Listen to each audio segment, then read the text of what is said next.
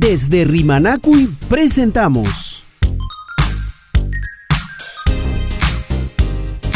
Hablemos de salud. Podcast número 1. Salud mental post-COVID.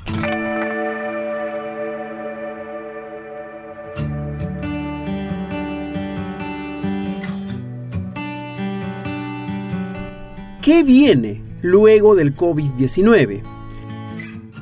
Salud mental post-COVID.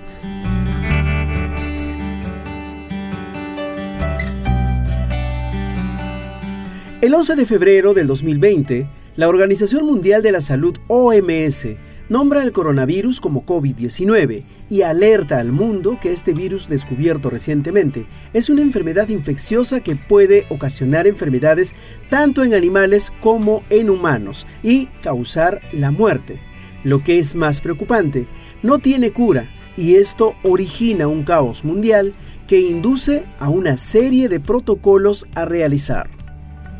Hasta la fecha existen más de 50 millones de casos confirmados en el mundo y alrededor de 1.300.000 muertos. Pese a esta cruda realidad, vamos a hablar de que existe más de 33 millones de recuperados, que es donde queremos llegar.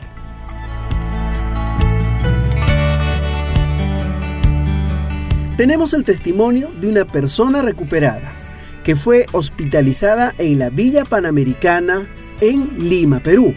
¿Quién nos habla?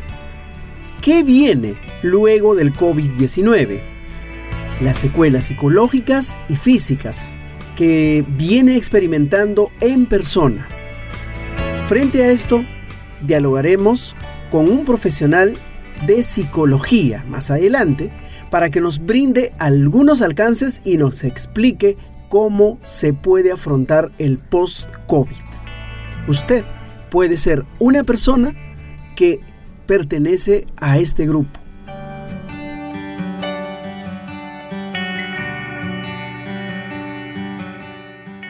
Nuestra interlocutora es una madre de familia con dos menores hijos que trabaja en el sector salud, que se contagió justo en el peor momento, en el fragor de la lucha contra el COVID-19 está al otro lado del teléfono y le damos la bienvenida. Muy buenas noches, ¿cómo está usted? Sí, buenas noches, ¿cómo está? Un placer saludarlo y poder brindar mi testimonio a la colectividad por este medio. Claro que sí. A ver, por favor, cuéntanos cómo fue el proceso de tu enfermedad. Sí, efectivamente, esta enfermedad empezó en el mes de julio con fuertes dolores de cabeza, eh, opresión en el pecho, dolor de garganta, falta de aire. Y como yo trabajo en el sector salud, solicité una prueba rápida, el cual salió negativo y me pareció muy raro en realidad. Continué mal durante 15 días y nuevamente solicité la prueba y es ahí que me sale COVID-19. Luego de esto, como continuaba con los síntomas, eh, fui hospitalizada en la Villa Panamericana, en la Villa dos semanas exactamente. Y un momento muy difícil porque los dolores de cabeza eran intensos, estaba con pastillas, con inyecciones, se me detectó neumonía leve y este, bueno, echarle ganas y todo el positivismo que uno pueda tener para lograr salir adelante y con tantas cosas que uno ve en la televisión, en las noticias, gente muriendo, obviamente pues en una situación muy difícil emocional y psicológicamente también. Y luego de todo este proceso que has vivido, eh, en este momento, ¿cómo te sientes? Bueno, ahora me siento eh, un poco mejor. Eh, físicamente, pero sin embargo eh, debo admitir que he empezado a tener otros problemas, como por ejemplo agitaciones en el pecho, ¿no? Conversando con los médicos, eh, bueno, me sugieren ir al cardiólogo porque tengo faltas de aire, agitaciones permanentes en el corazón eh, para saber si es que es emotivo o realmente hay algo físico, ¿no? Y me encuentro con la novedad de que esta enfermedad está resurgiendo otras enfermedades genéticas que podrían estar escondidas en el cuerpo y en mi caso se me ha detectado insuficiencia cardíaca. Gracias a Dios eh, estoy en tratamiento, estoy manteniendo esta enfermedad de la mejor manera y pues este salir adelante porque no queda otra. Debo manifestar que definitivamente uno valora mucho la vida luego de este proceso muy difícil que estamos pasando no solamente en nuestro país, también en el mundo. Claro que sí. Eh, y, eso que usted nos está relatando es eh, la parte física, aquello que usted eh, está sintiendo como parte de las dolencias que todavía persisten ¿Y qué nos puede decir de la parte emocional? Bueno, hablar efectivamente de la parte emocional es eh, un poco difícil. Siempre me he considerado una persona muy fuerte físicamente, emocionalmente, sin embargo, luego de pasar todo este proceso, eh, la situación se ha tornado un poco difícil para mí en cuanto al control de las emociones. Si en algún momento yo podía resolver ciertas dificultades, problemas familiares, de salud, eh, de una mejor manera, ahora se me hace difícil. He tenido que acudir incluso a terapias psicológicas para poder sobrellevar esta situación, porque imagínense, es la situación emocional, a veces uno se deprime o llega un momento en que te sientes muy sensible a muchos factores que se presentan y son cosas que uno tiene que ir mejorando, no solo por el bienestar propio, el bienestar personal, sino también para, eh, para el bien de nuestra, de nuestra familia. Claro que sí, y lo más importante es que usted venció al COVID y está con nosotros, está eh, en la lucha, por supuesto, y en esa dirección, eh, ¿qué pensamiento quisiera usted compartir? Eh, no solamente con los millones de personas que también han librado esta batalla y también aquellas que todavía no han sido contagiadas. ¿Cuál sería su mensaje? Definitivamente las personas que no han pasado por esta situación deben entender y deben saber que lo más importante en estos momentos es valorar la vida. No hay nada más importante que en la vida.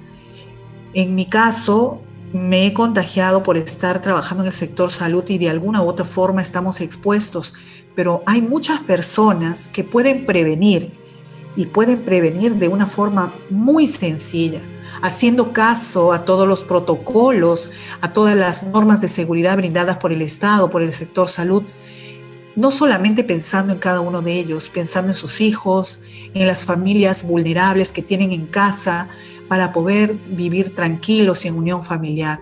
La vida es lo mejor que Dios nos da, entonces debemos valorarla. Yo creo que eso yo podría resaltar como lo más importante. Y a modo personal, decirles que no se olviden también que la fe en Dios es la base fundamental en nuestra vida.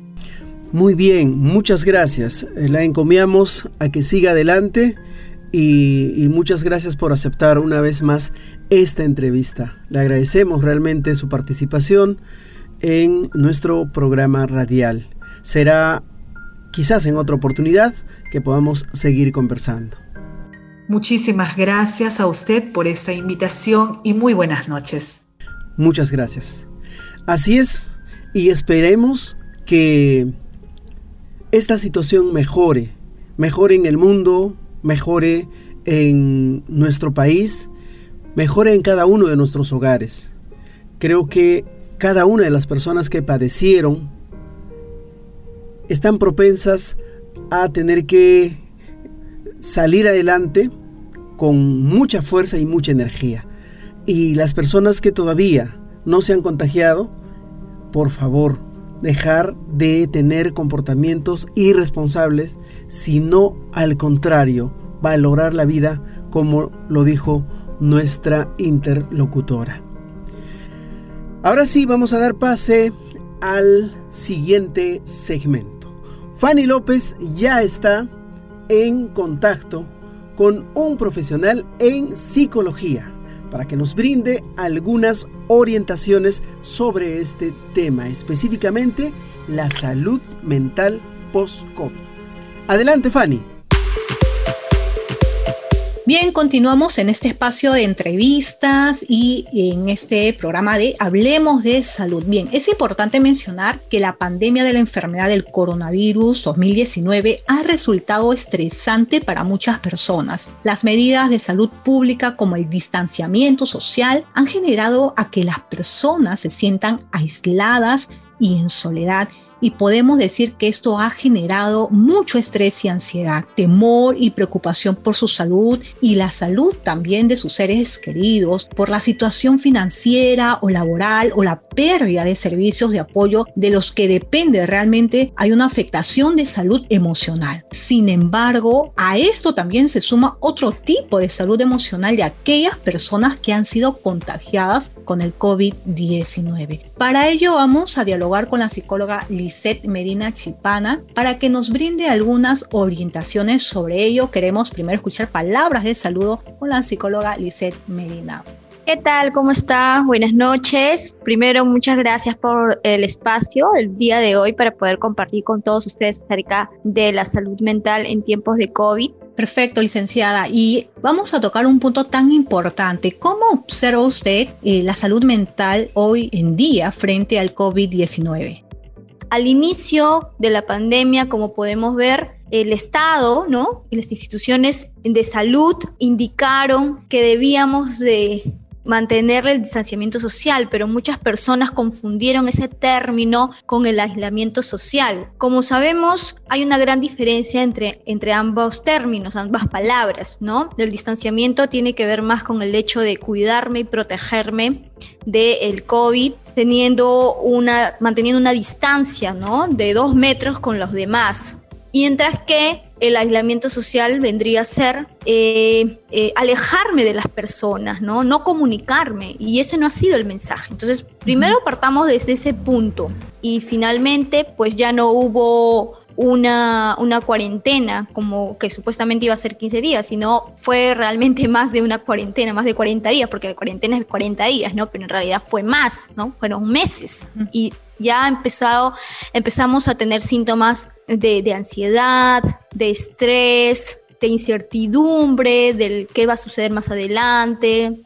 Te comento que yo en todo este tiempo he estado atendiendo muchos casos y no solamente gente adulta que ha empezado a tener todos síntomas de ansiedad, de ese miedo inesperado, de un ahogamiento, de un dolor en el pecho, de los rumiaciones o pensamientos negativos acerca de cómo se sienten en esos momentos, un miedo repentino a, de repente morir o a no amanecer despierto al día siguiente, pero también he atendido a, niños, ¿no? Niños eh, a partir de los nueve años, también incluso muchos adolescentes que tenían problemas de insomnio y entre otros síntomas más, ¿no? Porque esto no solamente eh, ha afectado a nivel de ansiedad a las personas, sino también el estrés, el hecho de la convivencia en el día a día con las personas que de repente en casa, si era una casa multifamiliar, pues tenían que convivir, aprender a convivir y sabemos que todos tenemos diferentes personalidades, diferentes caracteres, diferentes formas de pensar.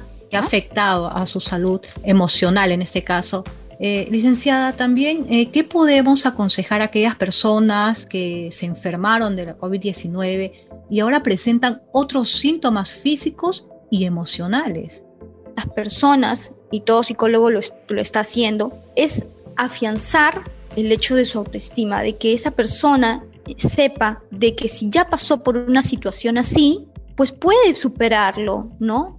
Y para eso también se tiene que siempre ir acompañado de la familia. El mejor soporte emocional que toda persona, que todo ser humano tiene, ¿quién es? Su, factor protector que viene a ser la familia. ¿No? Yo puedo enfermarme hoy día, pero me van a engreír, me van a cuidar, me van a proteger. Yo voy a saber que hay alguien también que está pendiente de mí, que no estoy solo, porque ninguna persona que tiene COVID está sola. Siempre tiene un familiar cercano, un amigo que puede estar apoyándolo, ¿no? Sobre todo en estos tiempos. Entonces, tenemos que enfrentar el tema de la autoestima y el tema de la autoestima tiene que ver mucho con el hecho de cuidarme, de protegerme, de seguir las indicaciones del médico, que si tengo que ir eh, de repente dos o tres veces a la semana, o si tengo que estar constantemente por el Zoom o por, o por algún medio digital contactándome con mi médico de cabecera porque me está haciendo la vigilancia, entonces yo tengo que estar asistiendo, yo tengo que ir al pie de la letra de todo y que hay indicación que me diga, no porque, ah, bueno, ya me dio el COVID, entonces ya lo superé, no pasa nada, y no creo que tenga secuelas o no creo nada, entonces yo asumo, asumo, asumo y no tomo conciencia de que realmente esto no es cualquier enfermedad, ¿no? Entonces tiene que ver mucho con la autoconciencia del saber, primero, quién soy, qué, qué es lo que yo superé y qué es lo que yo quiero para más adelante, para mí, para mi familia y para la misma comunidad. Porque recordemos que cuando nosotros nos contagiamos, también estamos exponiendo a otras personas ajenas a nosotros y que esas personas tienen familia también. Entonces el hecho de la, de la empatía, ¿no? el saber lo que yo puedo estar sintiendo, que las demás también personas puedan estar percibiendo, sabiendo de mí, ¿no es cierto? Entonces tenemos que trabajar muchísimo eso, ¿no? Desde el hogar. Hay mucho que trabajar definitivamente. ¿Cree que existe un aumento de casos de problemas de salud mental en la actualidad? Por supuesto que sí. Si ahora último, por lo que me por lo que me estás preguntando en la actualidad, si fuera antes de estas fechas diría que sería todo el tema de la ansiedad, del estrés, no, de la depresión. Luego sumado a eso también el tema de la mm, de la violencia familiar, el feminicidio, violaciones a menores que también hemos visto, ¿no? Cuántas personas que están con muchas cosas en su cabeza, ¿no? Lamentablemente que han estado ocasionando mucho daño. No solamente la pandemia ha venido, sino también ya mucho, ya otros factores o otros problemas de salud mental han venido acompañando, ¿no? Hay mucho que trabajar en temas de salud mental. Hay una resolución la ley de salud mental exactamente, que es la 3947. Esperemos que con esa ley pues se trate de, de, contratar más profesionales de la salud mental para que podamos apoyar en distintos campos de acción, desde municipalidades, instituciones educativas, ¿no? Eh, centros comunitarios, eh, postas, todo, todo lo que viene a ser el tema de, políticas de salud pública, ¿no? Ojalá que de verdad se haga algo al respecto, porque no basta con que de repente nosotros como profesionales querramos también apoyar, sino que el Estado también eh, se interese al 100%, ¿no? Hay muchas políticas que se hacen, pero no se están cumpliendo. Perfecto. Licenciada, una última pregunta. ¿Qué terapias de relajación para el control de las emociones eh, nos podría brindar? Más que terapia sería técnicas, ¿no? Que uno mismo, como autocuidado emocional, pueda realizarlo en sus hogares, ¿no? En el lugar de trabajo, en el lugar donde se encuentren, ¿no? Porque no solamente eso lo pueden hacer hacia ellos, sino también tal vez eh, enseñarles también a otras personas, ¿no? En este caso, trabajamos mucho el tema de la respiración. Muchos creemos que, bueno, pero estoy respirando, decimos, ¿no? Pero esta técnica de relajación ayuda muchísimo en hacer eh, tres respiraciones profundas inhalando y luego expulsando, exhalando, ¿no? El, por la boca el aire. Entonces, hacemos tres respiraciones profundas y, agregándole, por ejemplo, palabras positivas o mensajes positivos, ¿no? Mientras yo voy respirando, voy indicando eh, palabras como, por ejemplo, eh, me voy a sentir bien, voy a estar bien, voy a mejorar, puedo lograrlo, puedo hacerlo, quiero sentirme bien, las palabras que uno quiera decirlas, ¿no? Y para al momento de expulsarlas, decir, dejo todo mi pesar, dejo todo mi malestar, se van todas las emociones negativas, etcétera, etcétera. Cada uno puede ir agregando palabras agradables que les gustaría escuchar. Por otro lado, también podemos trabajar mucho el tema de nuestros pensamientos, ¿no? Por ejemplo, el trabajar mucho el hecho de decir, bueno, eh, la pandemia me trajo esto, ya lloré, ya me sentí mal, ya pasó esto, pero finalmente, ¿qué estoy aprendiendo de esto? ¿No? Entonces, podemos hablarnos hacia nosotros mismos, hablar con nuestro monólogo y decir qué es lo que estoy aprendiendo en, estos momentos, qué es lo que he estado realizando, ¿no? De qué manera me estoy yo autoayudando, porque no solo vamos siempre a depender de alguien más que nos pueda decir todo ello, sino nosotros mismos poder regalarnos esos mensajes, ¿no? Hacia nosotros mismos. A la parte espiritual también es muy importante el hecho de que si tú crees en un Dios que existe, ¿no? Entonces el hecho de también trabajar mucho en, las oraciones en, las mañanas, ¿no? No solamente solo, sino con la familia, compartir un momento con ellos, decirles cómo se siente, qué se puede hacer en las mañanas, en las tardes, programarnos, organizarnos es muy importante también. Muy bien, licenciada, creo que ha despejado muchas dudas y creemos que en otra próxima oportunidad podemos contar también con su colaboración para cualquier tema respecto a su profesión.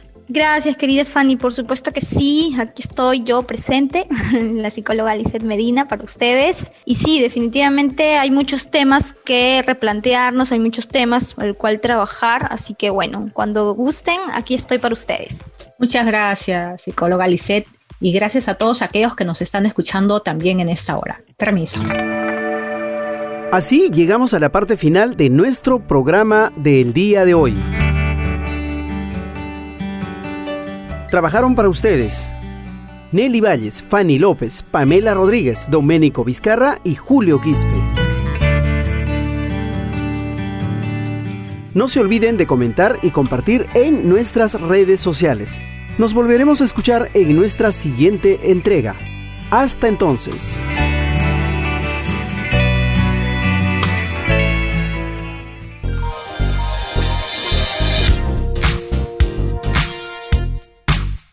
Rimanacui presentó Hablemos de Salud.